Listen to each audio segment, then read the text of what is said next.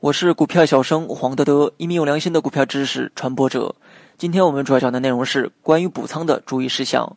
补仓是被套后的主动应对策略，它不见得是解套的最好方法，但在某些特定情况下，它是最合适的。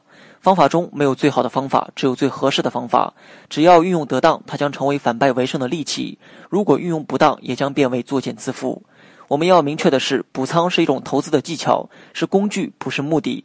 投资的目的是获得风险含量最小的收益，因此，只有当补仓可以帮助投资人达到上述目的的时候，它才有利用价值，否则就要舍弃不用。首先，我们来讲一下补仓的使用对象。从分析能力上讲，至少要对未来一周的方向能够做出准确判断的投资人，才可以使用补仓。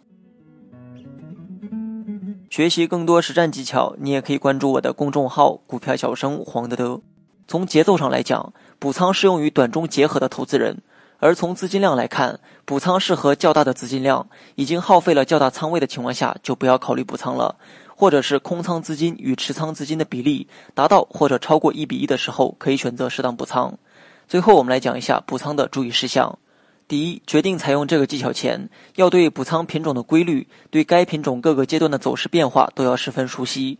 要做到这一点，对品种的跟踪至少要有一个由涨转跌，或者是由跌转涨的这么一个过程。第二。只有当基本面支持行情走出单边上涨趋势的时候，才可以使用该技巧。如果是震荡趋势或者是单边下跌的时候，往往是得不偿失的结果。第三，始终要认识到补仓只是一种技巧，补仓主要是为了弥补操作失误带来的损失，不要为了补仓而去补仓。好了，本期节目就到这里，详细内容你也可以在节目下方查看文字稿件。